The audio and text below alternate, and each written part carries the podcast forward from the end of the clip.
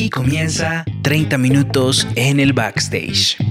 Música, Arte, comedia, anécdotas. Todas las historias detrás de los artistas aquí. en 30 minutos en el backstage.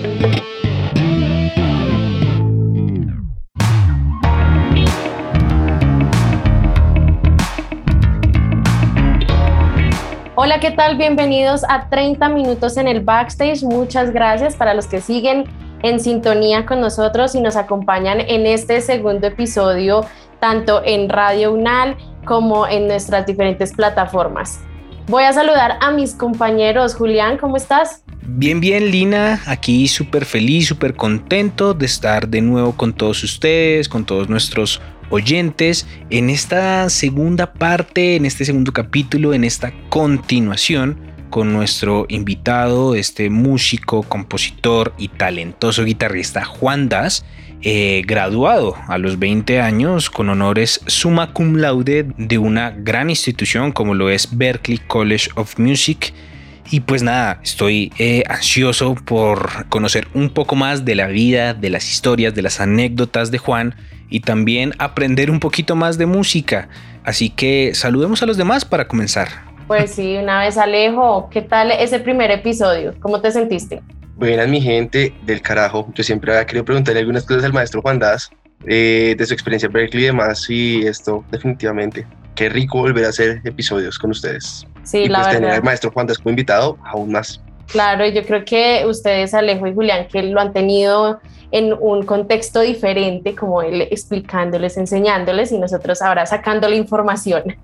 Jaco- Jacobo, ¿cómo te encuentras hoy? Bien, la verdad, bien emocionado. Eh, bueno, para ustedes una semana más, para nosotros 10 segundos después de la anterior grabación, pero contento, contento por este nuevo episodio. Y bueno, feliz porque otra vez, como ustedes dicen, tenemos aquí al maestro Juandas con nosotros. Y pues bueno, nada, bienvenido otra vez de nuevo, Juandas. ¿Cómo te encuentras a comparación de hace 10 segundos? Mucho tiempo sin escuchar de ustedes. Ok.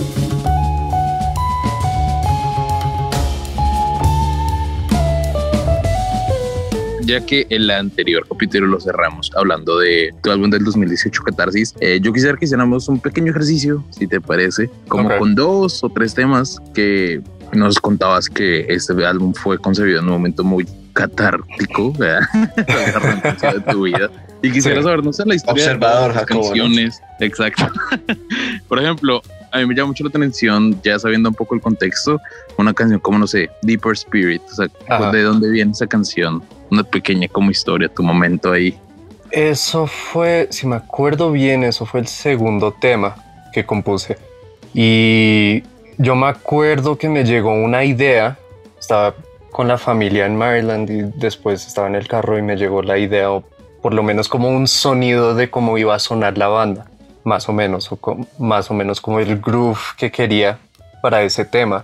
Y después cuando llegué a la casa, empecé a componer y sacar el tema y todo fluyó. De hecho, casi todos los temas en ese disco em, no intento pensar tanto cuando estoy componiendo, porque si no después entro a como una perspectiva muy crítica de yo mismo y entonces no me deja como seguir ese proceso de composición. Entonces es escribir acordes, melodía, acordes, melodía, acordes, melodía hasta que tengo un producto final.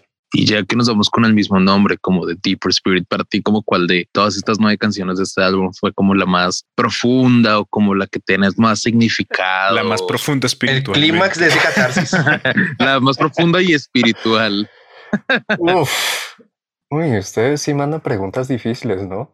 Em, de pronto es entre Deeper Spirit porque también hay como, siempre hay como un tema de esperanza por todos los temas. Claro, hay partes muy oscuras o como muchos notaron el cambio del primer disco que era mucho más oscuro que ese disco. Pero Deeper Spirit también tiene como este ambiente positivo, por falta de mejor palabra. Alma también tiene algo muy parecido y bueno, a mí me encantan las baladas, entonces ese tema de solo guitarra, if only I could. Juan, eh, normalmente cuando escribes, le escribes a alguien, a algo, a ese momento o... Mm, te contesto con sí. Ok, Contesto con sí. Puede Muy ser. profundo. Sí, Muy demasiado profundo. Pero puede ser de cualquier cosa. A veces sí, como ciertos temas, como If Only I Could es para alguien, alguien que ya no está en mi vida. O también, por ejemplo, Deeper Spirit sí es dedicado a como un momento en que estoy, un momento emocional en que estoy. O también lo mismo con Beacons, que era otra balada del disco. Entonces, como dije, no lo pienso tanto, como nunca, nunca compongo un tema con esa perspectiva de si esto es para esta situación o esta persona o debido a esta emoción, sino lo dejo salir por la música, más que todo. Y el título casi viene después. Y digamos, en comparación de las primeras canciones que no sé, hayas escrito en tu vida a las últimas, como qué perspectivas tomas o qué evolución has notado en ti, por ejemplo. Uf, bastante, porque cuando los primeros temas eran del primer disco que saqué, y sí, yo tenía como 19 cuando compuse esos temas. Entonces, claro, alguien que ya ha vivido un poquito más, alguien que ha tenido más experiencias, pero también musicalmente se notan las diferencias, como un conocimiento más profundo, prestando atención a más detalles, también un desarrollo melódico, armónico, también pensar, ok, ahora no quiero meter todo en una canción, sino ya estoy pensando en qué necesita la canción, más que todo. ¿Y algún consejo que, no sé, te hubiera gustado haberte dado a ti mismo cuando estabas empezando que le, no sé, lo puedo aplicar a alguien que está escuchando esto y está empezando? Em, sí, deja de estresarte porque vas a componer mala música en algún punto de tu vida. No todo te puede Oh. gustar. Sí, no todo te va a salir bien.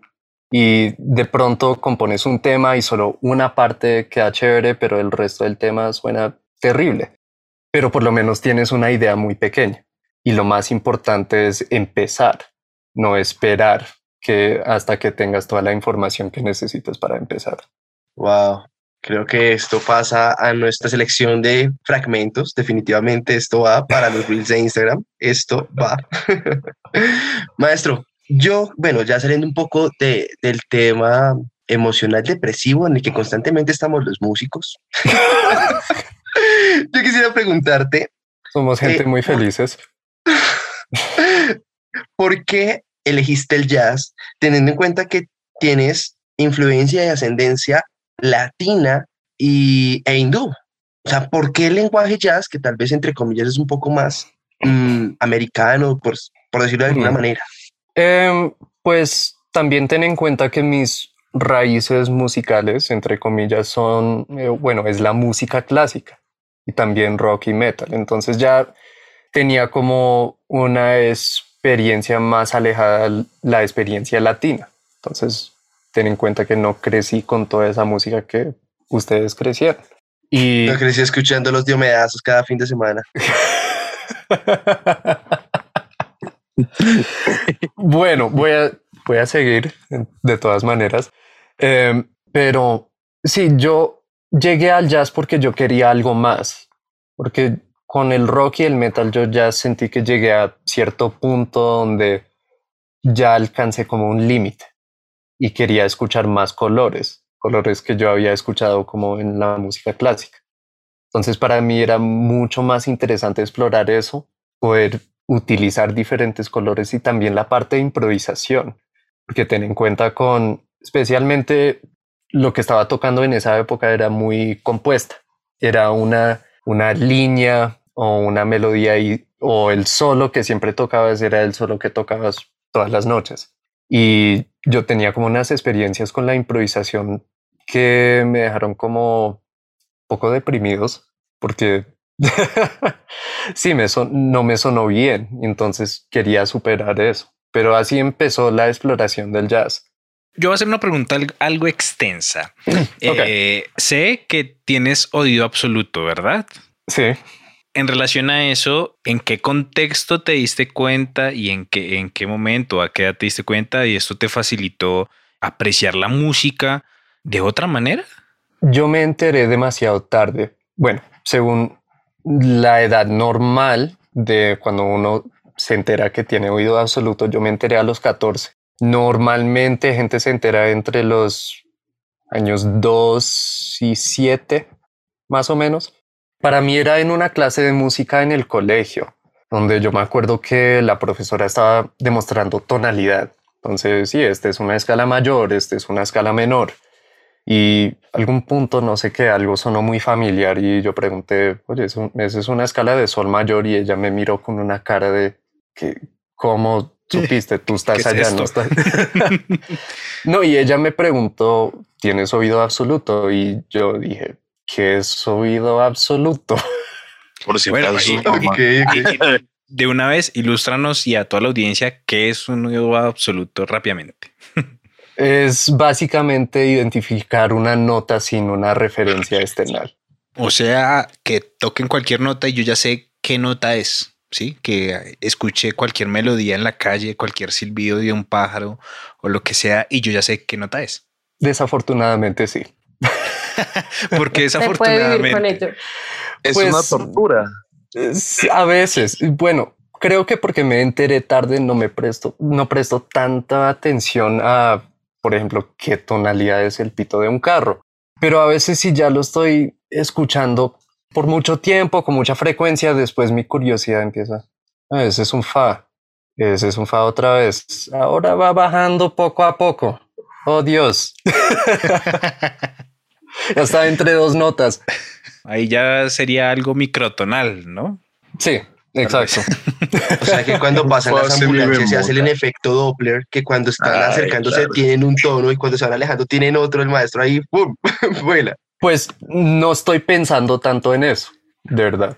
Pero si presto atención, después noto ese cambio de sí, cuando está allá es un tono, cuando está allá es otro tono. Ahorita que, que hablaste de los colores y que te metiste más en el jazz porque veías como más posibilidades de tener más colores, ampliemos un poco por ahí. ¿Qué, ¿A Mm. qué te refieres con los colores? ¿Por qué en el jazz sí y por qué en géneros como el rock tal vez no y se puede llegar como hasta cierto límite? Em, me refiero a varias cosas, por ejemplo, los acordes con tensiones. No es muy común escuchar acordes con tensiones en un contexto de rock o muy pocos contextos. De pronto yo pienso en una banda como Steely Dan, pero eso ya tiene una tendencia más hacia el jazz o también Toto, donde todos los músicos también estudiaron jazz, como Jeff Porcaro. Em, entonces, sí, generar es, ya no tienes una triada sencilla en el rock, un power chord que solo es la tónica y la quinta, tienes todos estos colores más extensos o estas extensiones que le dan como más detalle, por falta de mejor palabra. Es como si toco un acorde triádico, para mí es, bueno, hay una belleza en ese acorde, pero también es muy directo. Mientras si es algo como un Fa menor 7 con 11, por ejemplo, ahí tiene como un sonido muy diferente a ese Fa menor. Un profesor de armonía, creo que se llamaba Mario Parra, una vez me dijo que las tensiones era como si yo estuviera, un, o bueno, un acorde. Mm. Eh, Podría a- asimilarlo como si fuera un sándwich. Y simplemente un acorde triádico normal es un sándwich normal de pan, jamón y queso. Y cuando claro. ya le meto tensiones, ya le estoy metiendo que la lechuga, que el tomate, que la salsa, que y se siente pues eh, con una sensación distinta, ¿no? Por esos, esos, esas diferentes tensiones. Sí, esa es una buena manera de verlo, casi. Yo tengo, yo tengo una pregunta ya que pones ese ejemplo, Julián. Como siguiendo esa misma analogía, si a ti, si a uno le ponen un sándwich en la cara, me dice, ah, es un sándwich, ¿no? ¿Verdad? Pero uno, no dice, ah, es una confusión de jamón, queso, aceitunas, eh, cacahuates, lo que sea.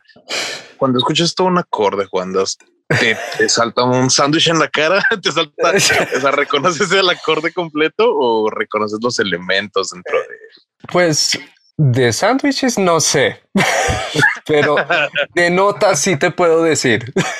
Pero de pronto, sí, para mí con el oído absoluto me llega como un sonido de decir, ah, ese es un Fa menor 7 con 9 y 11. Yo escucho como esos detalles porque también funciona como una memoria. Um, creo que la descripción, la mejor descripción que yo he visto del oído absoluto es que es como memoria, que escuchas una nota y no es como, para mí, no es como, es como identificar un color. que, por ejemplo, bueno, no sé si ven, pero este es rojo. Y es como esa, ese reconocimiento instantáneo de la nota. Entonces, para mí, yo escucho una nota o un acorde y después escucho todos esos colores y reconozco también la estructura del acorde o cómo se siente una novena encima de un acorde o un sostenido 11. Entonces, claro, cuando escucho un acorde, tal vez es una cuestión de conciencia. Puedo estar escuchando y pensar, ah, ese es un acorde bello. Pero también si estoy prestando más atención a ese acorde o a ese sonido, después puedo descifrar, ah, este es un do menor 7 con 11 o es este acorde do si bemol, re, mi bemol, fa, si bemol. Podríamos decir que esto es casi que un superpoder, ¿no? O sea, pues viéndolo de que no todas las personas tienen esa habilidad. Eh, y así como el hombre araña en algún momento les faltó, en algún momento te, ha fallado eso, como que estás en una canción y que has querido y como que no, no lo reconoces. Uy, sí, todo el tiempo. Esa es una cosa que es como una misconcepción de o algo que gente piensa que sí, que tienes oído absoluto, escuchas todo perfecto, porque en inglés también se llama perfect pitch. Entonces es perfecto, pero no es perfecto, hay falencias, como tu memoria falla a veces o tus ojos fallan en reconocer un color o lo que sea, tus oídos también cometen errores. Entonces, por ejemplo, al inicio yo siempre me confundía con fa sostenido y do sostenido. No tengo ni idea por qué, pero al principio me sonaban muy, muy familiar muy parecidos. Pero después, no sé qué pasó, ya se puso un poquito más claro. Juan, em, ya como de pronto me va a salir un poco de, de, lo que estamos hablando, pero pues tiene que ver mucho porque pues tú en este espacio nos has contado y nos has demostrado que tienes bastantes habilidades, conocimiento. Eh, ¿En qué momento llega la oportunidad de ser docente eh, y pues transmitir todo esto que, que tienes sobre la música? Eh, básicamente cuando empecé mi trabajo como docente. Sí, entonces, bueno, yo empecé joven porque siempre tenía amigos preguntándome por consejos sobre cómo tocar esto en la guitarra, esto desde como los 16. Yo empecé dictando clases como a los 18, pero empecé a trabajar como docente en una universidad como tal cuando llegué a EMAT. Cuando llegué a EMAT en 2017, tenía 23. Y no, eso fue como mis primeras experiencias, por ejemplo, dictando a clases de lectura a primera vista. Después el otro, mes, el otro semestre me dieron clases de armonía, clases de entrenamiento auditivo. Y desde ahí también fui como cogiendo más conocimiento sobre el tema, también conociendo más detalles o fortaleciendo los fundamentos o de pronto áreas que no tenía tan fuerte en yo mismo. ¿Y era tu intención, digamos, cuando empezaste en el mundo de la música o simplemente, pues muchos dicen, no, yo quiero ser, enfocarme como en ser artista, en sacar mi música propia? Para mí siempre fue mi intención trabajar con mi propia música y sigue, eso todavía sigue como mi intención principal. Pero lo que encontré por dictando clases privadas, también clases por EMA, también se ha convertido en como una pasión y pues también para mí es algo que sí puedo hacer bien, como siempre puedo como explicar un concepto de una manera muy sencilla a la gente. Entonces, enterándome de eso, ya sabía, ok, este es un fuente de ingresos que puedo utilizar y podría ser parte de mi vida. Y también muchos en ese mundo, especialmente en el mundo de jazz, les piden uno, oye, ¿cómo haces esto? ¿Cómo haces esto? ¿Cómo haces esto? Entonces siempre hay gente curioso para aprender. Ok, maestro. Bueno, te cuento que ya se nos está acabando el tiempo de este segundo episodio, tristemente. Y resulta que una tradición es eh, que a nuestros invitados les pedimos una serie de recomendaciones. Ok.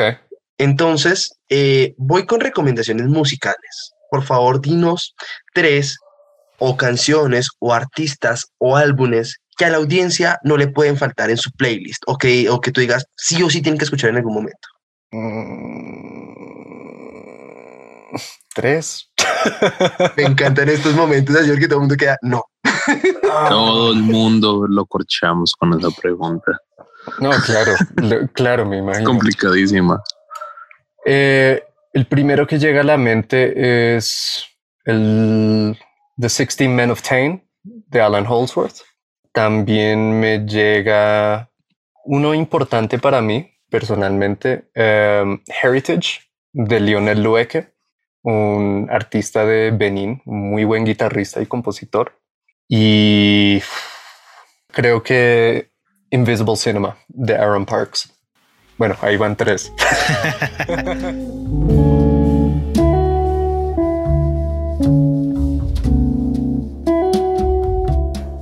Cuéntanos ya qué viene para Juan Das de aquí en adelante. ¿Cuándo podremos también tener más música?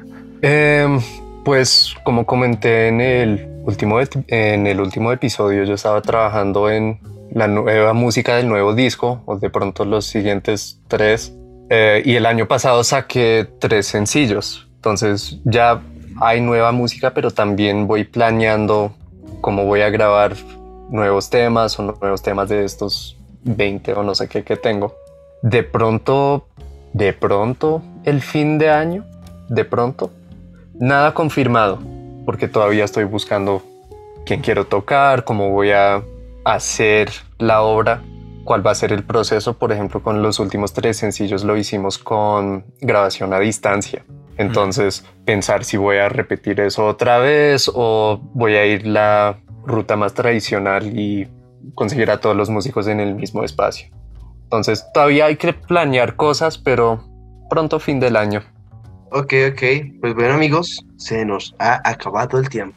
No sin antes, pues, maestro Juan Das, darte las gracias por acompañarnos en, este episodio. Eh, por favor, recuérdanos tus redes sociales y tu canal de YouTube. Sí, en Instagram y Facebook es arroba Juan Das Music, D-H-A-S, y en YouTube solo aparece como Juan Das. Ok, recuerden amigos que nos, a nosotros nos encuentran como 30MIN en el backstage, en Instagram, en TikTok, si mal no estoy, en Facebook también. Y pues nada, nos despedimos y esperamos volver con un nuevo episodio pronto. no siento más, que esté muy bien. Chao pues.